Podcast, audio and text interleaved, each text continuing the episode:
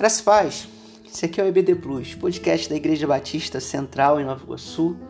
Aqui a gente pensa, reflete, compartilha um pouco daquilo que estamos estudando na Escola Bíblica Dominical. Nós estamos estudando nesse tempo a carta de 1 Pedro e hoje vamos estar falando sobre aprender a viver em harmonia, tanto nos nossos lares quanto na nossa sociedade. Como é que a gente pode aplicar isso? Mas antes, vamos pensar o que nós estamos sempre batendo na tecla. O apóstolo Pedro está falando para uma igreja perseguida, espalhada pela terra e que se tornou peregrina. O que, significa isso? A igreja estava passando por sofrimentos. E no meio desses sofrimentos, o apóstolo ele desperta a igreja a se enxergar como pedra viva da edificação espiritual, como na geração eleita, sacerdócio santo, povo de propriedade exclusiva de Deus, para anunciar as grandezas daquele que nos tira das trevas para a sua maravilhosa luz. E diante disso, quando a gente vai pensar o capítulo 3, por exemplo, de 1 Pedro, que é o texto que a gente está estudando, a gente precisa analisar esse texto em função dessa realidade, dessa, dessa, dessa direção que o apóstolo está colocando para a igreja entender como viver na terra, como viver no lar, como viver na, na sociedade, em meio a essas dificuldades. E de forma bem objetiva, para sua época, ele vai traçar aqui algumas, alguns conselhos para para as mulheres que têm seus maridos ainda não convertidos, digamos assim. E aí ele vai dizer: Do mesmo modo, mulheres, sujeitem-se a seus maridos, a fim de que, se alguns deles não obedecem à palavra, sejam ganhos sem palavras pelo procedimento de sua mulher, observando a conduta honesta e respeitosa de vocês a beleza de vocês não deve estar nos enfeites exteriores, como cabelos trançados e joias de ouro, ou roupas finas. Pelo contrário, esteja no ser interior que não perece, beleza demonstrada num espírito dócil e tranquilo, o que é de grande valor para Deus. O que Pedro está apresentando aqui é como a mulher ela vai agir para manter a harmonia do seu lar. Como é que ela deve agir?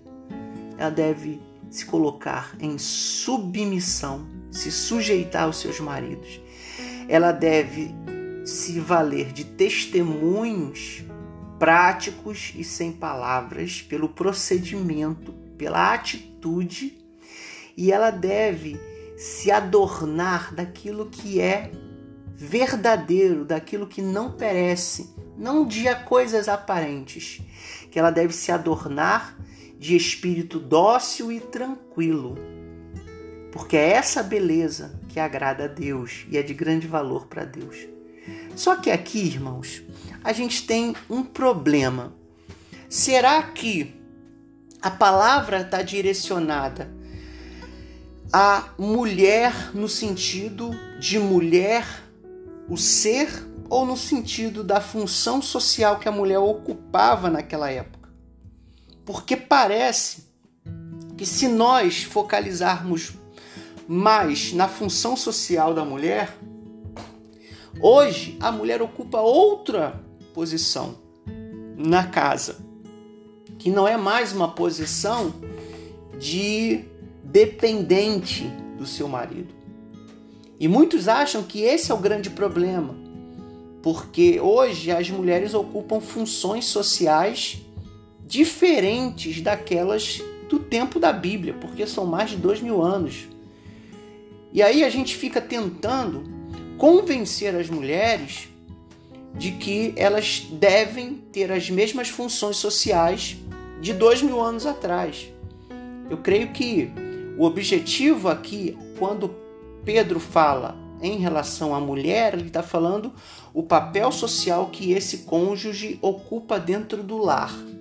Se o papel social que esse cônjuge, no caso a mulher, porque esse era o papel social da mulher, ocupa esse papel, ela deve tentar agir não de forma a romper com o marido ou com outro cônjuge, mas no sentido de tentar ganhar o, o cônjuge pelo procedimento, tentar estabelecer a, o valor não naquilo que é aparente, mas através daquilo que é interior, o espírito dócil e tranquilo. Esse é o grande desafio que eu vejo na, na forma como nós lidamos com a, com a relação marido e mulher dentro da casa, pelo menos no que diz respeito às funções sociais. Hoje as funções sociais dos maridos e das mulheres elas estão entrelaçadas. Poderíamos discutir aqui se esse é o verdadeiro problema, mas a realidade é essa. Homens e mulheres hoje não ocupam os mesmos papéis sociais que nos tempos do que nos tempos antigos e passados. Só que existe algo que agrava mais essa situação. Existe uma estrutura ainda nos nossos pensamentos em que a mulher deve ocupar determinadas funções, como cuidar do filho, dos filhos, cuidar da casa, mas ao mesmo tempo ela agregou ao seu papel social o trabalho também de contribuir no sustento do lar. E alguns dizem que esse é o problema, que a mulher tem que ficar em casa e o homem que tem que trabalhar para que haja harmonia no lar. Eu, eu creio que não tem como isso voltar a acontecer e não sei nem se é para voltar para acontecer.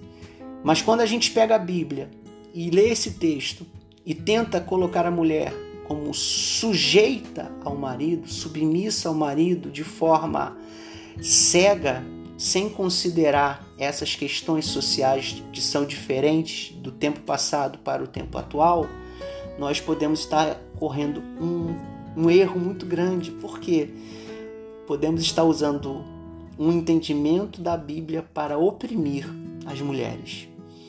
E ao mesmo tempo, podemos estar usando um entendimento da Bíblia para é, colocar o homem numa posição de angústia, de sofrimento e de cobrança acima do que deve ser. Então, aqui o que Pedro está falando é tentar estabelecer uma harmonia e para os nossos dias, que as nossas relações entre nós, maridos e mulheres, de forma conjugal, o casamento, o casal, ele deve ser não em função de que você ocupa esse papel, eu ocupo esse outro papel, mas em função de que há momentos em que o homem ou a mulher deve se sujeitar, deve trazer a atitude do procedimento como algo maior do que a defesa da sua ideia. E através do procedimento ganhar o cônjuge. E através da do espírito dócil, da tranquilidade, ser agradável e algo de grande valor para Deus. Então, no convívio é, conjugal, esse é o papel que deve acontecer na época era direcionado às mulheres, mas hoje não necessariamente. E também outras atitudes precisam acontecer, como a gente vê lá no versículo 7. Do mesmo modo, maridos sejam sábios no convívio com suas mulheres e tratem-nas com honra, como parte mais frágil, como corredeiras do dom da graça e da vida, de forma que não sejam interrompidas as, as suas orações. E aqui entra a questão da responsabilidade espiritual, que é manter a relação espiritual saudável. Então, no caso do, do tempo passado, os homens tinham essa função do sacerdócio, mas hoje isso é compartilhado. Hoje é a função tanto do marido quanto da mulher. Então, essa relação aqui tem que acontecer também.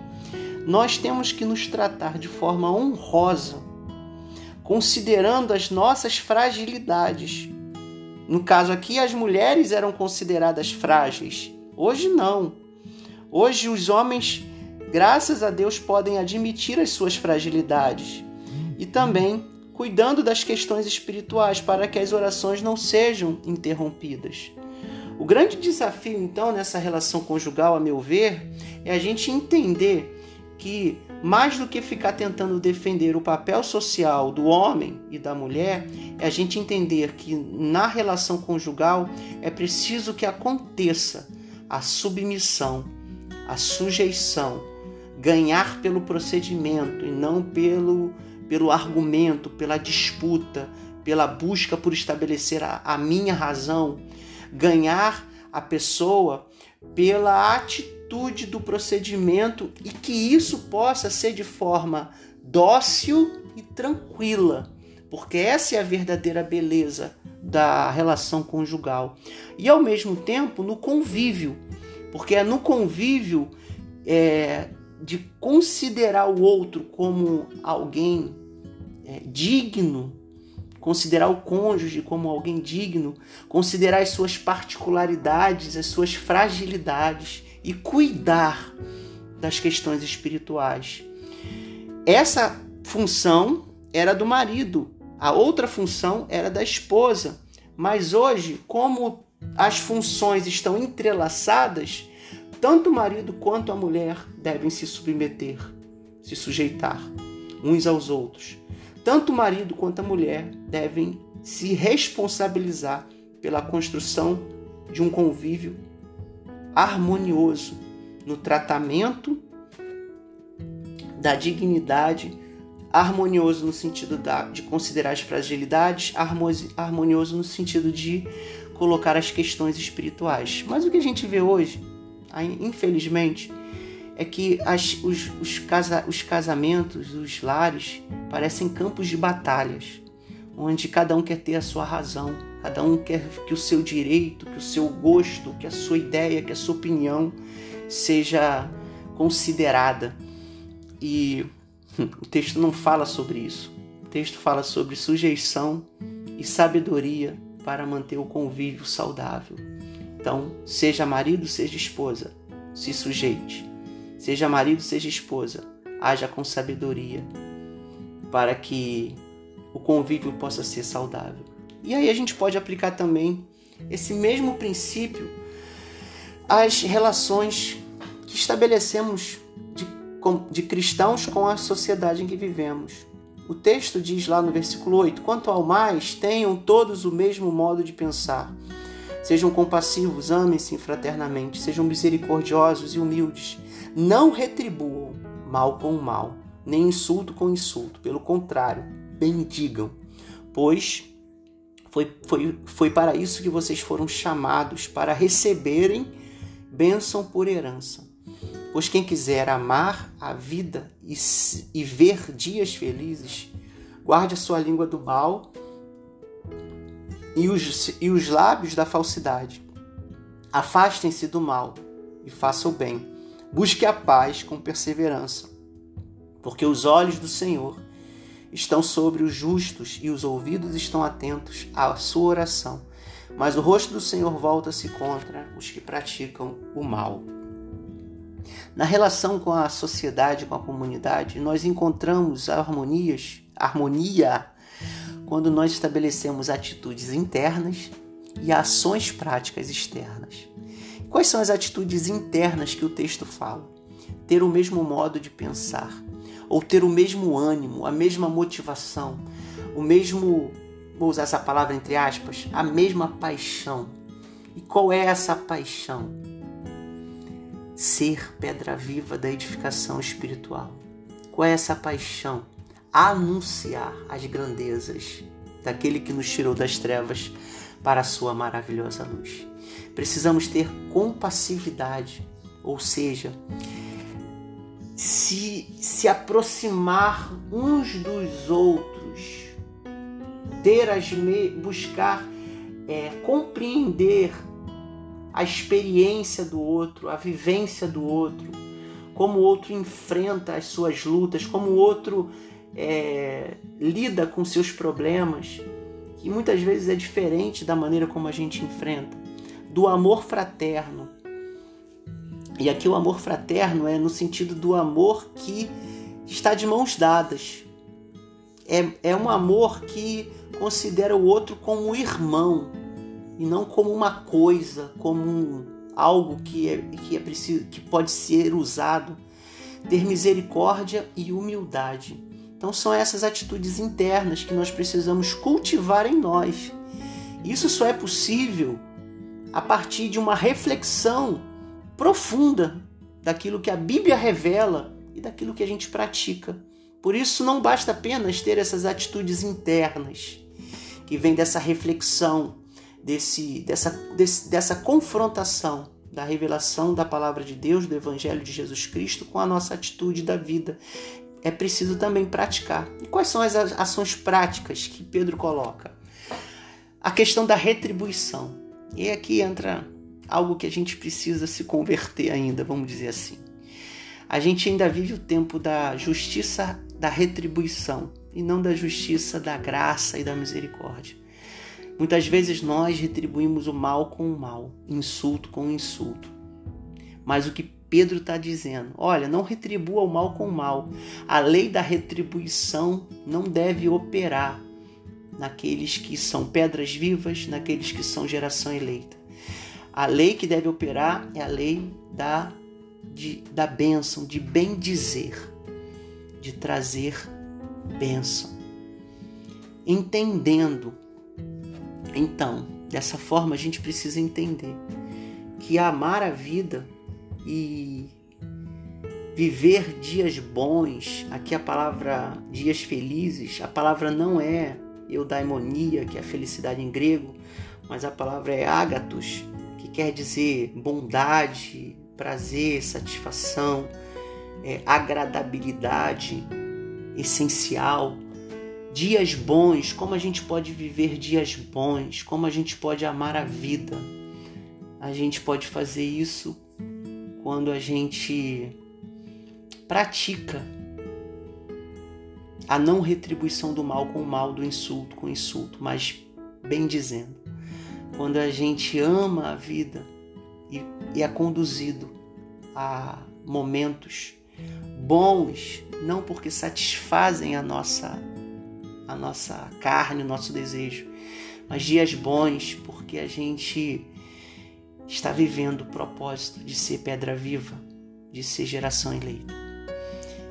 A relação é fundamental, irmãos. Esse é o ponto. Ah, no lar ou na sociedade, nós devemos aprender a nos sujeitar, sim. Se sujeitar, inclusive, aos impérios que se levantam.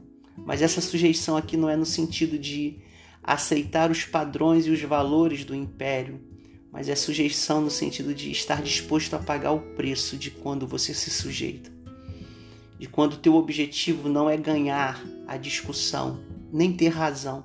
Seu objetivo é estabelecer um tempo de harmonia, dias bons, estabelecer uma vida de amor. Esse é o objetivo. No convívio do lar e no convívio com a nossa comunidade de fé com a sociedade em que estamos inseridos. Diante disso tudo, que eu quero compartilhar com os irmãos é que quando a gente se aprofunda no estudo da palavra, a cruz de Cristo, ela não apenas se torna um símbolo da nossa fé. A cruz de Cristo, ela começa a gritar dentro de nós. E aquilo que a gente considerava como de algo de valor, a gente coloca lá na cruz e aprende, aprende de forma maravilhosa que amar a vida e ser conduzido para dias bons não está relacionado a não sofrer, mas está relacionado a cumprir o propósito de ser pedra viva da edificação espiritual de ser geração eleita, sacerdócio real, nação santa, povo de propriedade exclusiva do Senhor, para anunciar as grandezas daquele que nos tira das trevas para a sua maravilhosa luz. Que isso possa acontecer dentro de nossas casas e na nossa comunidade.